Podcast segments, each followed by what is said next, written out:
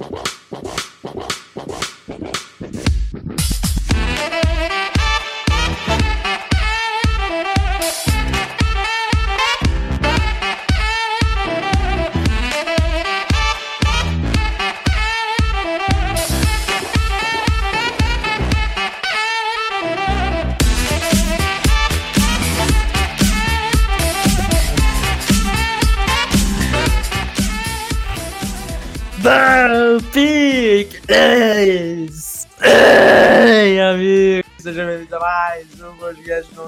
No The Clock. Eu sou o Felipe Vieira. Eu estou empolgado, Davis!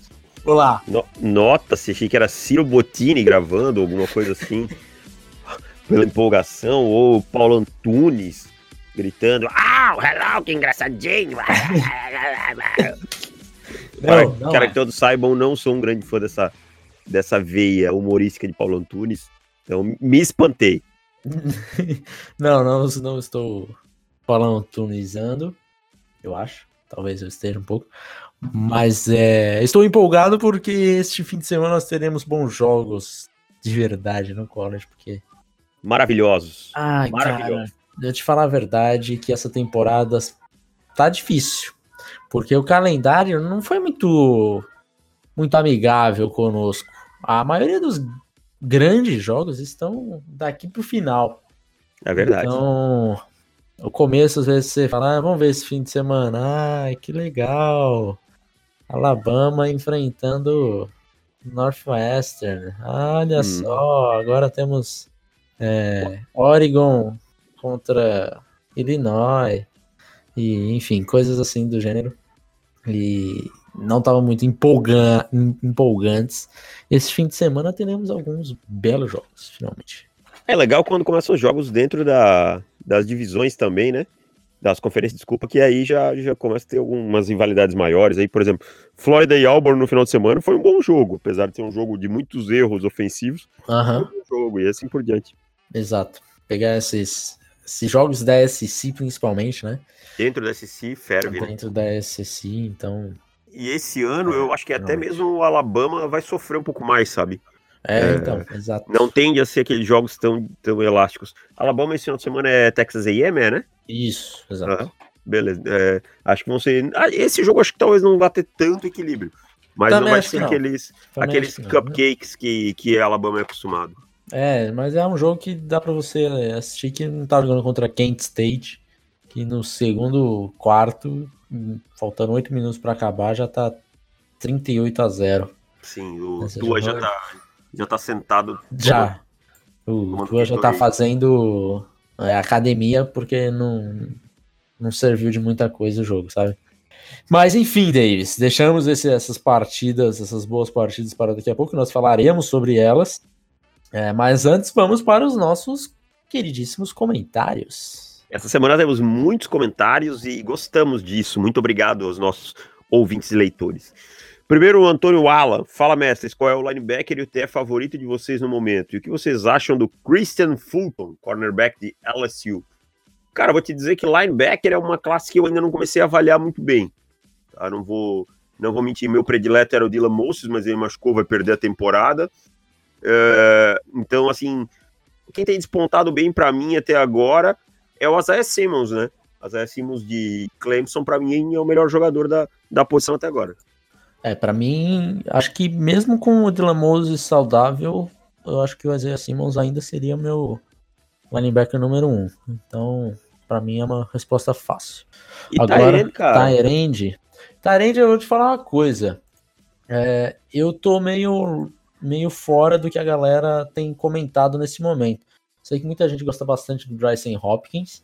É, eu gosto dele também, mas não vejo ele como um prospecto de primeira rodada. Bryce Hopkins Purdue, né? Purdue, exatamente. Aham. Outras pessoas gostam do Jared Pinkney, de Vanderbilt.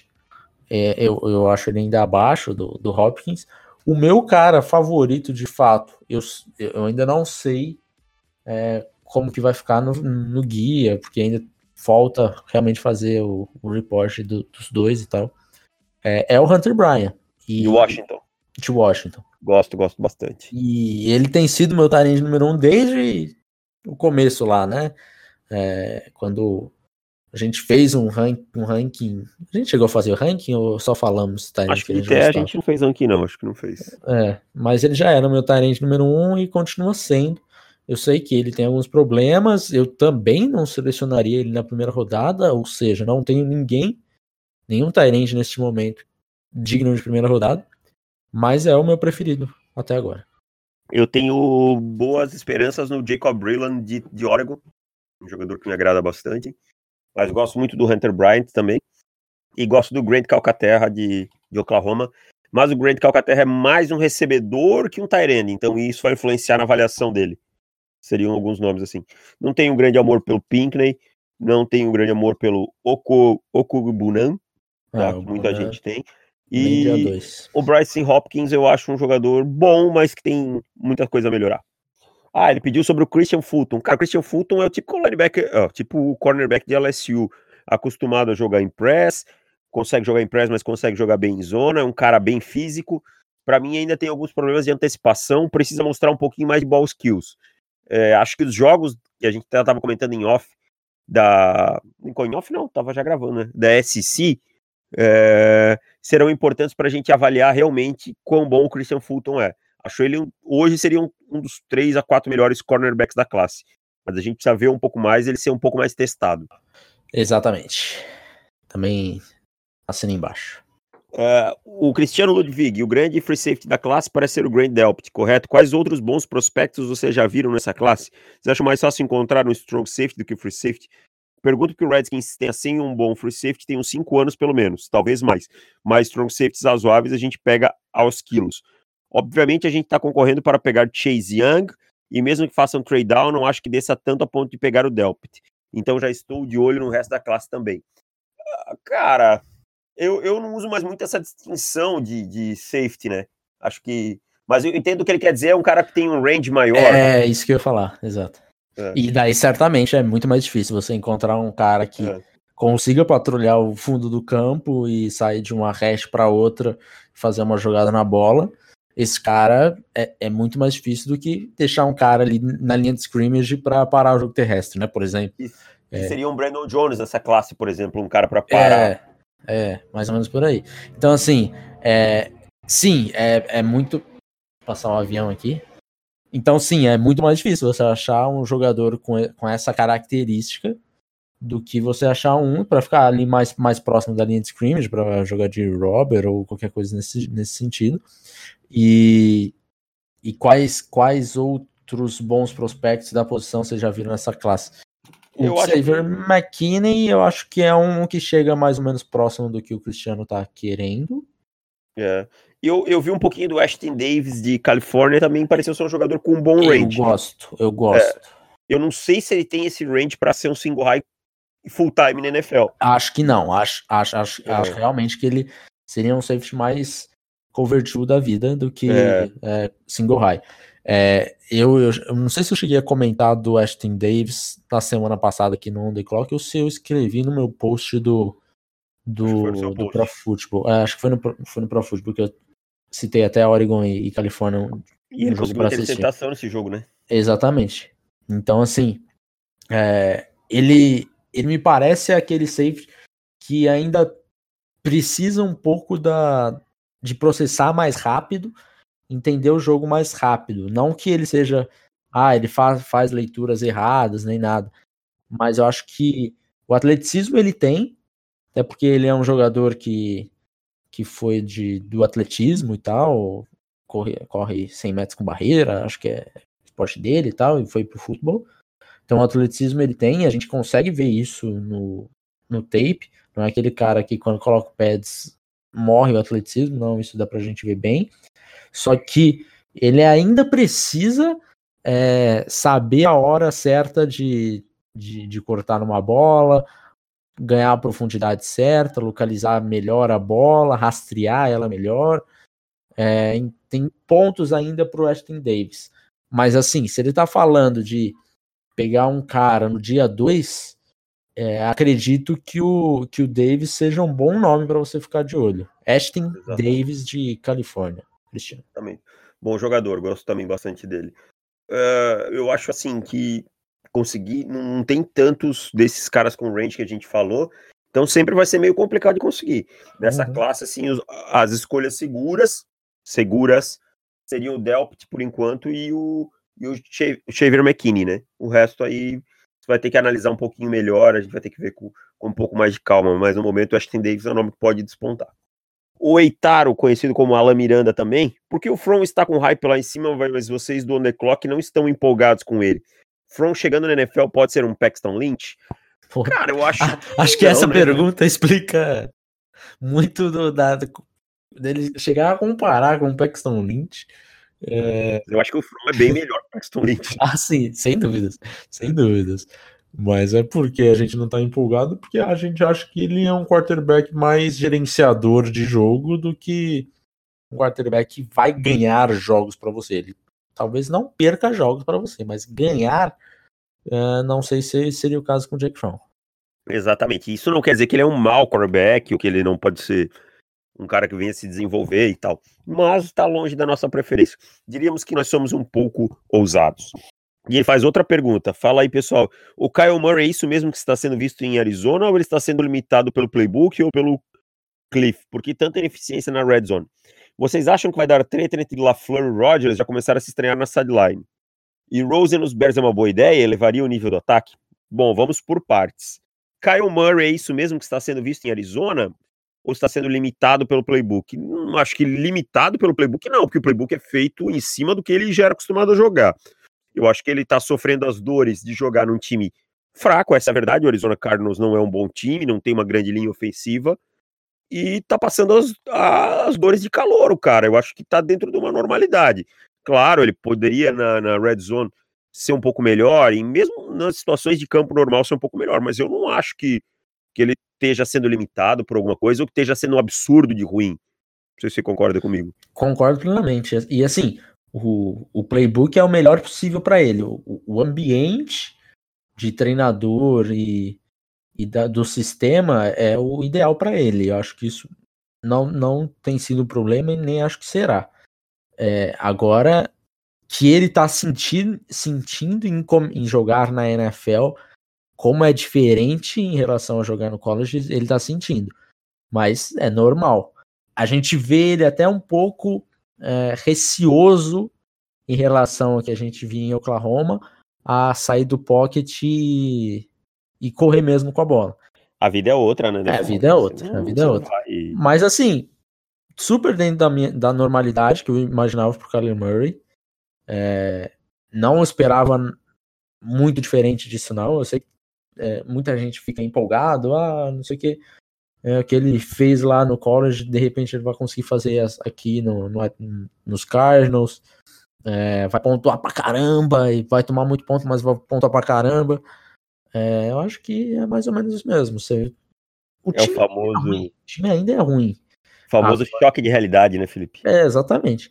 E daí a gente coloca em comparação com o que o Rosen tinha na temporada passada. O Rosen era. Aí sim, o Rosen é, não tinha um bom, bom, bom coaching staff, e aí sim ele era limitado pelo, pelo seu treinador. E tinha um time ainda pior do que é o. sim, um, hoje, um né? playbook totalmente errado e esse tipo de coisa. Então, não, não, não, não vejo o Murray limitado por nada. É, vocês, acham, vocês acham que vai dar treta entre LaFleur e Rodgers? Já começaram a se estranhar na sideline? Cara, eu sou bem honesto com isso. Eu acho que ali é uma coisinha normal acontece quando você tem o já vimos o Josh McDaniels e o Tom Brady algumas vezes saindo faísca. Acho que não, não teve nada demais, foi uma discussão, os caras discutiram, mas foi uma coisa rápida e já deve estar resolvido. Eu não, não vi nada demais assim. É, não vi nada demais, mas também não coloca a mão no fogo pelo Rogers, não. Então, nesse, nesse quesito, não coloca a mão no fogo, não. E por último, Rosen nos Bears é uma boa ideia? Elevaria o nível do ataque? Claro que sim, Josh Rosen é muito melhor que o Mitch Trubisky, muito melhor que Chase Daniel, e tem provado isso no Miami Dolphins. Tem feito partidas razoáveis dentro de um elenco tenebroso, talvez o... Talvez não, o pior elenco que eu vi na NFL em todo esse tempo que eu acompanho a NFL. E eu vi uma estatística hoje que eu achei maravilhosa. Sabe qual a porcentagem de drops do Miami Dolphins? Qual? 19%. Caraca, cada cinco passes, um é dropado. Basicamente isso. Embaixo, é, a gente tem algum time com 14 e depois todo mundo com 13. Então, assim, de 14 para 19 é muita coisa, cara. São 5% do pior pro menos pro segundo pior. É, é, é surreal que a gente tá vendo dos Dolphins nessa temporada, realmente. Talvez esse time seja o pior da história da NFL mesmo, assim. Porque. Eu vi o pior. Ele, eu, pra, eu também acho, também acho. Eu, eu cheguei a ver um, um post essa semana, acho que foi do SB Nation, e eles ranquearam os piores times da, da, da história da NFL. O primeiro time foi Bucks 76, o segundo foi o Lions, né, naquela campanha 016. 2008 ou 2009? 2008, né? É, 8. É, e assim, o nível que tá os Dolphins agora, é, eu acho que os Lions venceriam, os Lions de 2008 venceriam esse jogo aí com uns um touchdown de diferença, pelo menos. Exatamente. Mas passando para a próxima pergunta, Gustavo Jones. Davis Felipe, beleza? Na opinião de vocês, como classificariam como um, dois, três melhor entre Grant Delpit, Minka Fitzpatrick e Dervin James? Abração. Bom, aí eu acho que para ser justo a gente tem que comparar como prospecto, né, Felipe? Aham, uh -huh. sim. Prospecto, eu acho que a gente via o Minka primeiro, mas com uma pff, diferença pífia pro Dervin James, então praticamente empatado. E o Delpit, para mim, esse ano ele ainda não teve aquele boom, aquele ano que eu esperava dele. Então, para mim, hoje ele seria o três desses três aí. Concordo. Uh, para fechar a última pergunta de hoje, o último comentário, Gabriel, Gabriel Rodrigues. Salve, moço. Afinal, qual é a melhor posição para o Isaiah Simmons jogar? E em qual posição ele, hoje ele sairia no draft? Acho que linebacker, né? É, acho que linebacker é a melhor posição. É lógico, você vai poder alinhá-lo em, em pacotes diferentes, em posições diferentes. O, o Simmons, ele é, ele é uma mutação que vai acontecer naturalmente na NFL. Os linebackers, eles vão deixar de existir. Na verdade, esse linebacker que a gente conhece hoje. Não uhum. tem como.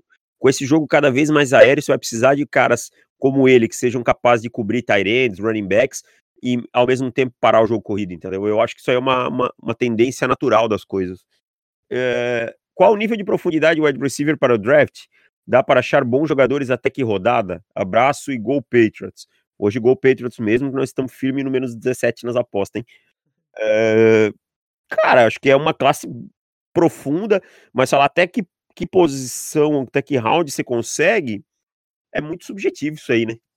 É, até porque depende de quanto sai, né? É, depende das birds e tal. Sair um na primeira rodada, você vai falar, ah, vai sair só um na primeira rodada consegue achar excelentes prospectos até a terceira. Imagina, você Cara. acha o Cid Lembre na segunda? É, exato. Então depende muito. É, agora, quantos prospectos valem sair dentro do top 100? É, eu acho que dá para colocar uns oito, mais ou menos por aí. É, é o que eu tô chutando também, 7 a 8. 8. Um pouquinho, talvez um pouquinho mais. 8 a 10, eu acho. Fechamos as perguntas por aqui, Felipe. Fechamos. Então vamos comentar alguns jogos que nós teremos nesse, nesse fim de semana.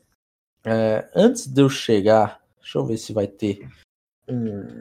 Se esse time vai jogar, senão eu quero falar deste jogador que ainda não comentamos. É, esse time não joga. Então preciso falar de Arkansas State, Dave. Meu Deus, de quem você quer falar? É, eu estava na verdade, não, não deveria ser uma surpresa, porque este cara, neste momento, lidera uh, o college football em jardas aéreas.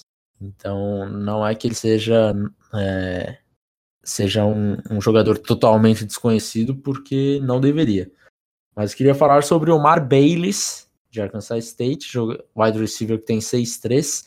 Neste momento lidera o college football com 840 jardas e 10 touchdowns, que é meio bizarro você ter 10 touchdowns agora, né, na semana 5. 5. Mas ok. Eu, hoje eu tava dando uma, uma olhadinha em, em algumas dessas estatísticas, eu falei, ok, deixa eu assistir esse cara que está me chamando a atenção. 44 recepções, 800 jardas. E eu notei que ele tem um tape cortado já, que foi postado hoje. Então, eu fiquei bastante Veio feliz, a calhar. Veio a calhar, exatamente. E foi o jogo contra a Georgia. né? Foi o jogo que ele teve menos, menos produção. É, teve só 55 jardas, mas o quarterback dele também não ajuda. Né? Mas o Omar Bayless, quando você pensa, fala, ok, 6-3, é, como que ele vai vencer as suas, as suas batalhas? E é um cara de profundidade, né? É um jogador que aquilo que deixa eu pensar, pegar um exemplo. Eu queria pegar dois exemplos, um positivo e um negativo. Você vai lembrar do Kieris Garrett, que jogou em Tulsa, acho que é no draft hum, 2016. 16, eu ia dizer. Acho que foi eu isso. Lembro por alto. Era um jogador que tinha também uma produção muito alta e touchdowns bastante, bastante significativo e tal. Mas você assistiu o tape dele e era só gol, só gol. Não tinha mais nada, mas tinha outra rota, era só gol. Então, você olhava aquele tape e falava, ok, você tem bastante produção, mas não vai rolar na NFL. Ele até é, não foi draftado e realmente não teve nenhuma carreira a, a, se louvar. Mas eu lembro quando ele foi foi pro practice squad dos Painters, e daí muita gente ficou nossa, olha a produção dele, incrível, vai ser puta estilo e tal, tal, tal. E daí você olhava o tape e falava que ele não vai ser um estilo porque deveria ser undrafted mesmo, não tem mais nada no repertório a não ser isso. E realmente não teve. E daí a gente tem outros jogadores. Ah, lógico, eu não quero colocar este este nível de comparação com ele, com o Omar Bayless, mas é o DK Metcalf também é um jogador que tinha corria poucas rotas e tal, mas a gente sabia onde vencia, onde perdia. E a capacidade que ele tinha de fazer outras coisas que não se via tanto no tape. Exatamente. E no tape a gente via é, basicamente ele correndo três rotas, né? Era gol, comeback, é, comeback e screen. Era basicamente isso. E com a capacidade de fazer outras coisas, pelo menos é, slant e, e post deveria estar no meio. O Omar Bayless, eu acho que ele é um, um cara que já tem um pouco mais de um treinador que sabe explorar um pouquinho melhor isso. Ele ainda tem bastante coisa a desenvolver em relação à corrida de rotas, né? A técnica de corrida de rotas. Mas ele, você já vê ele correndo post, você vê ele correndo outras coisas. Então eu estou começando a ficar intrigado com o Omar porque a produção dele neste momento, em seis, seis, cinco, seis jogos, né, que nós temos até agora. É, basicamente cinco a maioria, né, porque tem é, semana zero. É, exato. É, ele jogou cinco. Em cinco partidas até agora, apenas seis recebedores na história do século tiveram é, é esse tipo de produção. E todos eles recebedores que foram draftados é, relativamente alto no draft. Então, assim, a produção dele tá ali. A gente consegue ver algumas coisas interessantes, inclusive contra a Georgia. Eu vi um pouco de press, e isso foi muito bom. E ele saindo até. É, você vê ele já um pouquinho na frente do que a gente está acostumado. Então, Omar Bayless é um cara que eu começo a ficar bastante interessado. Pouca, aliás, quase ninguém tem falado ainda de Bayless. Então fique de olho, cara. Fique de olho porque é um rapaz interessante aí, talvez para dia 3 do draft nesse momento. E vamos ver como que ele vai se desenvolver. Ele é um senior, talvez esteja no Senior Bowl. Isso vai ajudar bastante. Verei tape dele, porque confesso que ainda não vi nada de Omar Bailey. É, preciso, preciso ver, ver essa semana. Então já colocarei na minha agenda do final de semana. Coloque. Infelizmente, Arkansas State acho que não joga nesse fim de semana, mas fica aí de olho. Também não teria muita transmissão, provavelmente. É, é difícil, é difícil. Mas assista, assista o tape contra a Georgia, que também é um tape que, que vale a pena. Verei. Thursday Night temos um jogo interessante, um jogo não, um jogador interessante jogando hoje. Então, mas lógico, isso aqui não vai servir de nada, porque esse podcast tá indo no ar na, na, na sexta. Mas de repente, se esse jogo, é, se você está ouvindo esse podcast, procure o que esse rapaz fez, que é Oluoli Betico, que joga em, em, Ah, não, ele não joga na, na, Ele joga no sábado mesmo. Ele joga no sábado dizer, contra hoje... Michigan. É, eu ia dizer, hoje é Syracuse e North Carolina. É, exato, exato. Eu vi o... Alton Robinson lá. Exato, mas eu vi o Laranjinha de Syracuse, eu já puxei Illinois. Mas não é. Enfim, vou voltar para vou para sábado, depois eu volto para Alton Robinson. Rapaz, nesse momento, o Olo Oli Betico foi um prospecto, foi um recruta saindo do, do high school cinco estrelas. Ele foi para USC é, e se transferiu agora para Illinois. Nesse momento já tem sete sacks, sete sacks e meio. É, então, se você quiser assistir Michigan, eu duvido que você queira. Fique prestando atenção em Oluoli Betico Jr., porque vai enfrentar uma, uma linha ofensiva, uma boa linha ofensiva de Michigan. É um bom teste para ele. Mas assistir Michigan também, você tem vontade Nossa, de assistir Michigan? Tem que dia? ter muito. E assim, o Michigan tem três wide receivers tão bons, mas é tão chato de assistir. Tão chato, cara, que. Ah, quero só ver quando, quando esse time chegar em alguns jogos que a gente é obrigado a assistir. Vai ser bem complicado. É. No sábado também tem outro jogo interessante, né, Felipe? Ainda mais no mesmo horário que nós É, teremos, né? É às assim, 13, né? Exato. Então, Michigan realmente não é prioridade para ninguém. a Oklahoma. Você torça para Michigan. Do contrário, assista Oklahoma e Texas. É, que esse jogo aí tem tudo pra ser, primeiro, um jogo muito mais divertido. Claro, não vai ter defesa, que nem se tivesse lá alguns cones, mas você vai ver Jalen Hurts, você vai ver CD Lamb, você vai ver Tree Sermon, você vai ver a linha ofensiva que tem alguns bons nomes de Oklahoma, você vai ver o Sam Ellinger, o, o Colin Johnson. Então é um jogo que tem bastante prospectos interessantes, fora a rivalidade toda, fora a situação toda de pressão que se coloca num jogo desse, né? E aí a gente vai ver como é que o Jalen Hurts vai se portar no, num jogo mais complicado como esse.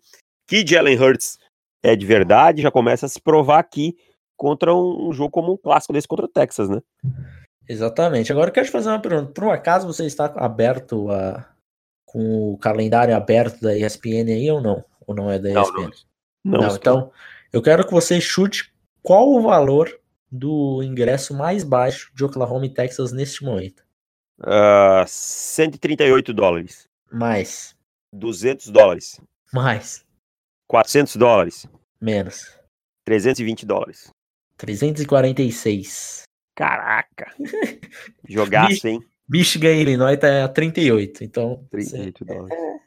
dá pra você sentir mais ou menos a diferença entre um Esse jogo é onde esse final de semana? É em, é- É um tão bom em Dallas. em Dallas. Ah, que atmosfera! Eu- É, aquela se atmosfera lá, quantas cervejas tomaríamos nesse jogo? Se a gente estivesse lá, É, não como scout, como torcedor. como torcedor, ah, não sei, depende do preço. Não, mas vamos dizer que nós fôssemos pessoas é, Afortunadas. afortunadas, beberíamos muitas cervejas, hein? Justo. No- justo. desde cedo no tailgate. Texas ainda, Miguel. É. Mas é, é um jogaço, cara, assim, é, é aquele jogo que tem tudo pra ser divertido até o final, né? Pra ser um tiroteio, mas ser divertido até o final. E assim, Texas pode não ter uma grande unidade defensiva, mas quando você pega jogos desse tipo, é, costuma se criar situações com- complexas para o adversário, e é uma das coisas que eu mais quero ver, é o Jalen Hurts em situações complicadas, em situações adversas. Isso. É isso que eu quero ver. Sob pressão. O Jalen Hurts contra galinhas mortas não me interessa. Ele já provou muita coisa. Ele evoluiu em muita coisa. Porque quando ele enfrentava as galinhas mortas por Alabama, nem sempre ele conseguia ser dominante. Aham. Agora, por Oklahoma, ele tem conseguido. Mas eu quero ver ele em situações mais complexas. Como é que ele vai se portar? É, eu tava escrevendo o post do Pro Football, a minha coluna, e eu cheguei exatamente nesse ponto de, é, ok, nós já sabemos como que é Jalen Hurts pontuando quando não há necessidade de pontuar, né? Que ele está jogando contra o, o, o Rutgers e fez 40 pontos, ok? Parabéns. Mas agora é diferente quando você precisa fazer 40 pontos para vencer a partida. Porque você sabe que do outro lado o time vai enfiar 38 ou próximo disso.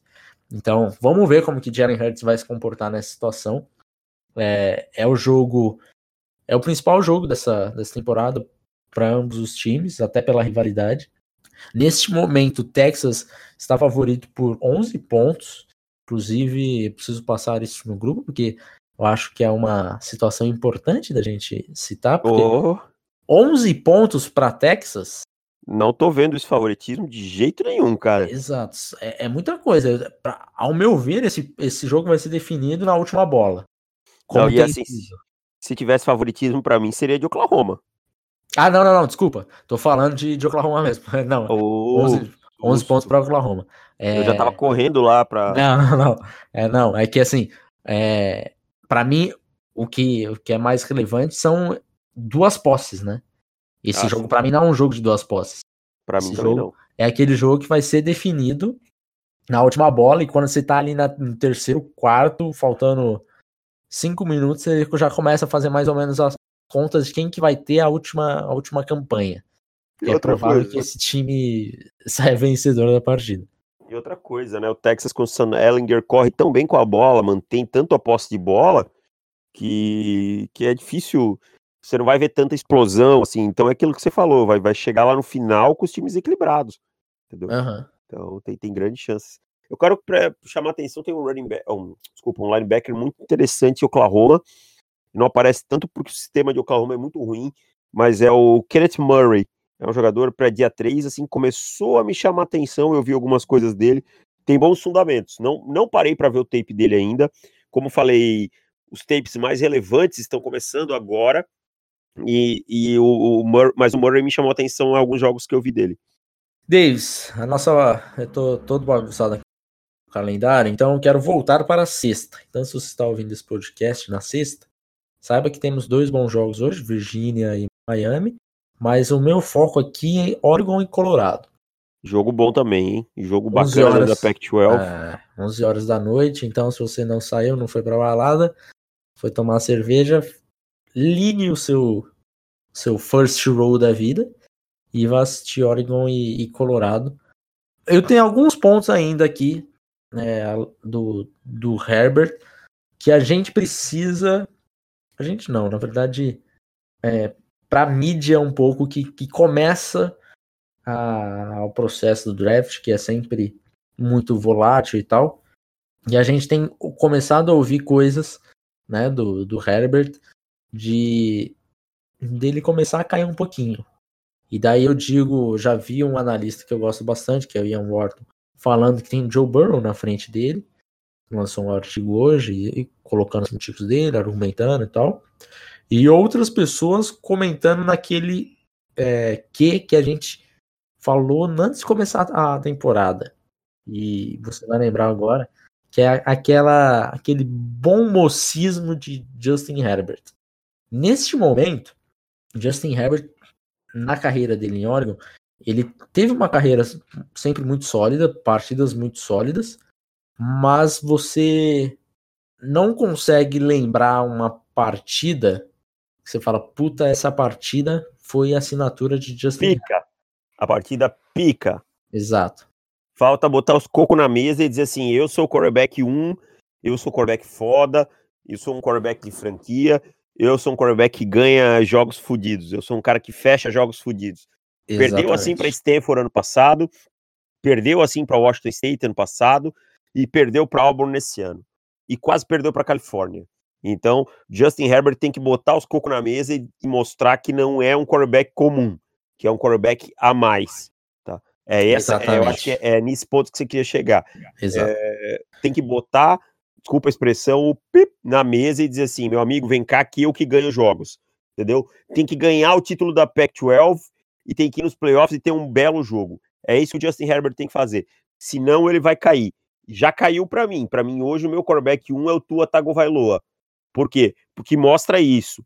Pode ter perdido jogos para times fortes, ter tido desempenhos não tão bons, mas é um cara que sempre chamou a responsabilidade para ele. Tá? E em situações complicadas, como entrando lá contra a Georgia, quando ele era reserva do Jalen Hurts na final, perdendo o jogo, foi lá e chamou a responsabilidade. Então é isso, essa é a diferença.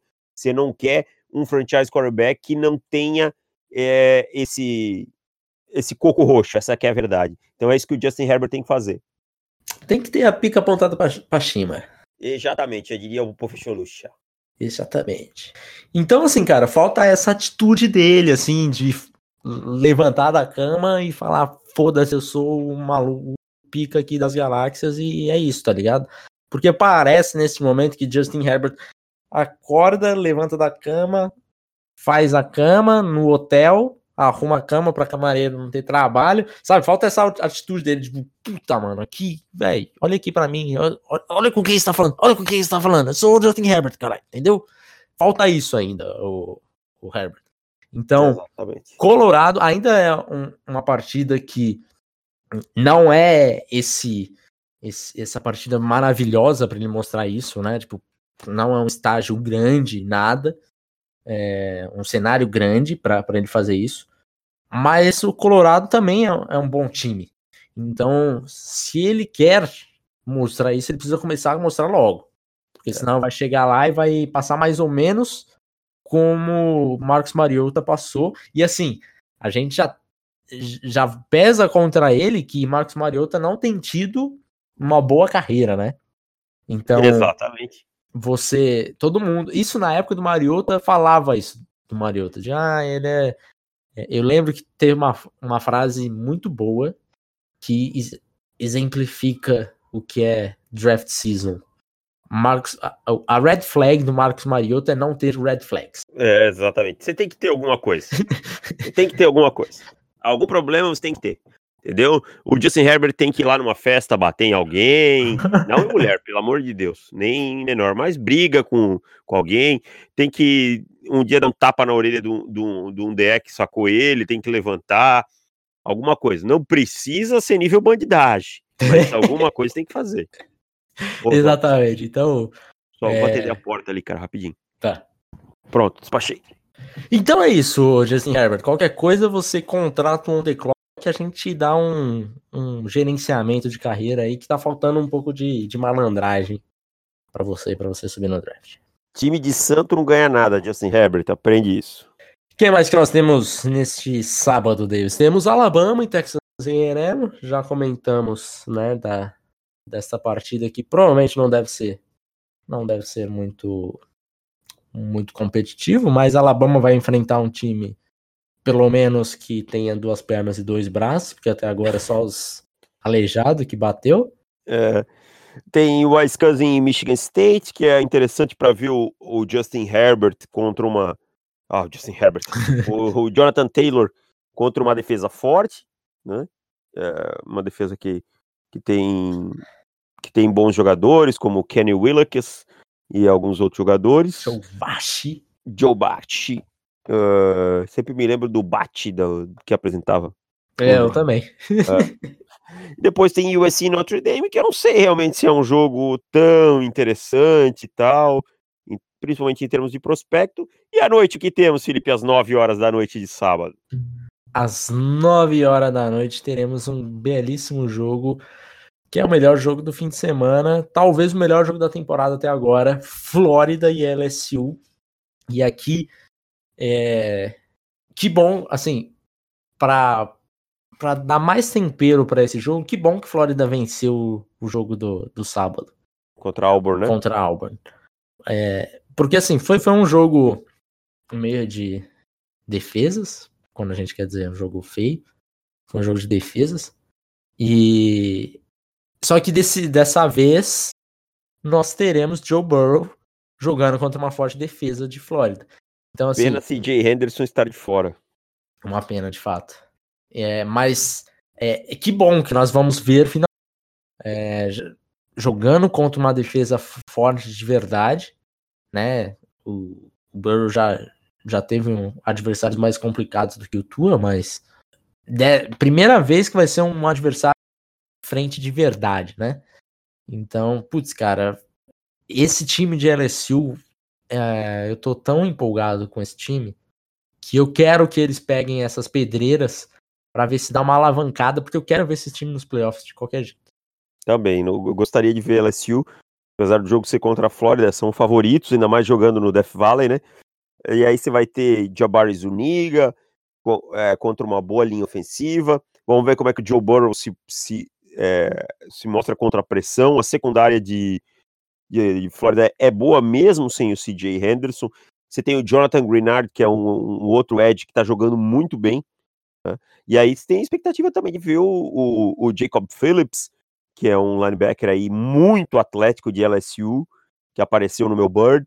que é um cara que, que tem que ser prestado atenção. Você tem o Grant Delpit, o Christian Fulton. Então é um jogo recheado de bons prospectos. O Michael Pirine também, né?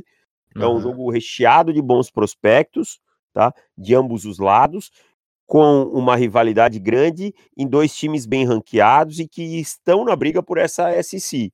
Tá? Então você vai ter aí Flórida e LSU, nove da noite, é, aquela atmosfera do Death Valley é muito complicado de jogar contra a LSU lá. E vamos ver, vamos ver como é que se saem. É um grande teste para ambos os lados, não só como time, para os prospectos. Como eles se saem nesse nível de competição. É, assiste, não percam esse jogo. Esse jogo vai ser realmente é, bem interessante, cara. LSU para mim já, já deveria estar ranqueado dentro dos quatro. E acho que com uma vitória aqui, dependendo do que. dá para entrar. Dá para entrar. O grande problema é que Clemson dificilmente perde, porque ACC Não, Clemson oferece... não vai perder mais nada. A ACC não tá oferecendo nada nesse momento. E aí você tem o. Você tem Alabama dentro da SEC enfrentando pedreiras e Ohio State e tal, então complica a vida de qualquer um que quer entrar no, no top 4. Mas eu é. acho que LSU é um time que tá, tá batendo aí nessa porta para merecer. Clemson que pega a Florida State. Deve ser mais uma sacolada. Deve ser outra sacolada. O que é mais bizarro é que Florida State ainda tem prospectos bastante interessantes, né? Tem, tem, tem o, o safety, o, me fugiu o nome dele, do nome complicado. Tem. Lavonta Taylor. Lavonta Taylor. Tem o Ken Akers. Nome do DT, caraca. Ah, o Marvin Wilson. Marvin Wilson, exato. Marvin Wilson. Então, cara, quando o time tem, tem talento assim e não vai a lugar nenhum, também a comissão técnica tem sua parcela, né? É. E, e eu confiei nesse, nessa comissão técnica. Que Você eu, confiou em, que em Willie Taggart. Confiei. Fechamos, Davis. Fechamos, vamos aos nossos palpites. Vamos aos palpites que você conseguiu tirar um jogo de vantagem. Quase. Quase que você tira os três. Mas é... graças a Deus que o meu grandioso São Francisco 49ers venceu e daí caiu para apenas E cara, você já parou para pensar que os Browns foram de um possível 14 a 10 dentro da red zone para 21 a 3 em, sei lá, em uhum. minuto e como aquele jogo poderia ter sido diferente. Eu acho que os 49ers ganhariam do mesmo jeito. Sim. É. Dominaram, é. não tô tirando mérito nenhum, mas como um lance muda um jogo, né? É.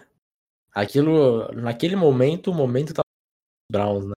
É, um momento de recuperação, tinha parado a defesa do, do dos Niners, e, o ataque dos Niners, desculpa. Então, mas é isso. Um, um momento no jogo muda tudo. Começando por Thursday Night Football. Esse aqui que vai ser um jogo muito difícil de se apostar. Nós teremos New York Giants sem hum. Saquon Barkley, sem Sterling Shepard, sem Wayne Gallman e sem Ivan Ingram. Hum. Né? Do outro lado nós temos os Patriots. E o jogo em Foxborough. Em Foxborough, é. Hum, que aposta complicada. Em quem Difícil. você vai apostar? Eu vou nos Patriots, assim, contrariando um pouco o que os especialistas têm dito também vão nos Patriots. Olha só, ousado, hein? Ousado. Ousado. Peguem esse hot take. Pelo menos nós acertamos na semana passada, né? O Thursday Night. Agora estamos... Acabamos com a maldição do Thursday Acabamos Night. com a maldição e agora eu acho que nós vamos acertar isso daqui também. Se os então Giants vencerem essa partida, certamente você que está ouvindo esse podcast nesse momento está dando risada do nosso erro, mas é, Acontece. Acho difícil, acho difícil. Domingo, Davis, 10 e meia da manhã. Temos futebol o dia inteiro, uh, Que beleza. acordar, você pode ir dormir é, muito tarde, depois de, de assistir Boys State e, e Hawaii. Não, Mas... não, não. Muito tarde. Ou então, se quiser um pouquinho mais cedo, você termina Florida e LSU, que deve acabar mais ou menos meia-noite alguma coisa. Essa aí mesmo. Aí dorme, acorda umas 9 horas, faz um café tal, fica tranquilo, prepara o carvão, que 10 e meia nós temos Panthers e Bucks em Tampa Bay, lá em Tampa Bay, lá em, em Londres. Mando de Tampa Bay. Infelizmente não conseguiria assistir quase nenhum jogo de domingo, porque nós jogamos em Guaratinguetá. Meu, é, lá perto de Tabaté, lá para aqueles lados. É três horas de viagem sem trânsito. Eita. Só que assim, dia 12 é o feriado de Nossa Senhora de Aparecida. Aparecida. Ah, é verdade, é caminho. É uma cidade depois ou antes, sei lá, de Guaratinguetá. Nossa. Então, cara, a gente vai ficar o dia inteiro no ônibus, vai jogar, voltar, ficar o dia inteiro no ônibus. Caraca, é verdade. Eu Pode se preparar que vai triste, ser. cara. Vai ser tipo umas 5 horas ou 6 para voltar, se pá. Pá. Mas diga o seu palpite para esse jogo. Panthers. Panthers. Redskins e Dolphins. Olha esse jogador. Nossa senhora. Redskins e Dolphins em Miami, Davis. Eu venho aqui, eu ouso dizer que Miami Dolphins terá sua primeira vitória em 2019.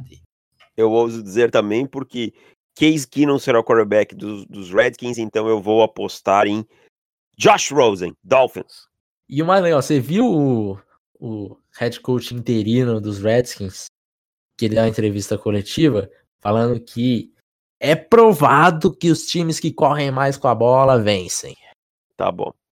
É, então, é, é, estão agora, em boas mãos. Agora aperta lá ele, é, a, a, barriga dele lá e diz pra ele, ó, oh, brother, estamos em 2019, não é 1999, você errou aqui. Mas vou te falar uma coisa, Adrian Peterson deve ter ficado bem feliz. Ah, com certeza. Se você precisa de um running back Babando. No, no Fantasy essa semana e, Adrian Peterson está disponível, pegue, porque ele vai correr umas 30 vezes com a bola. Alô? Alô, tá me ouvindo?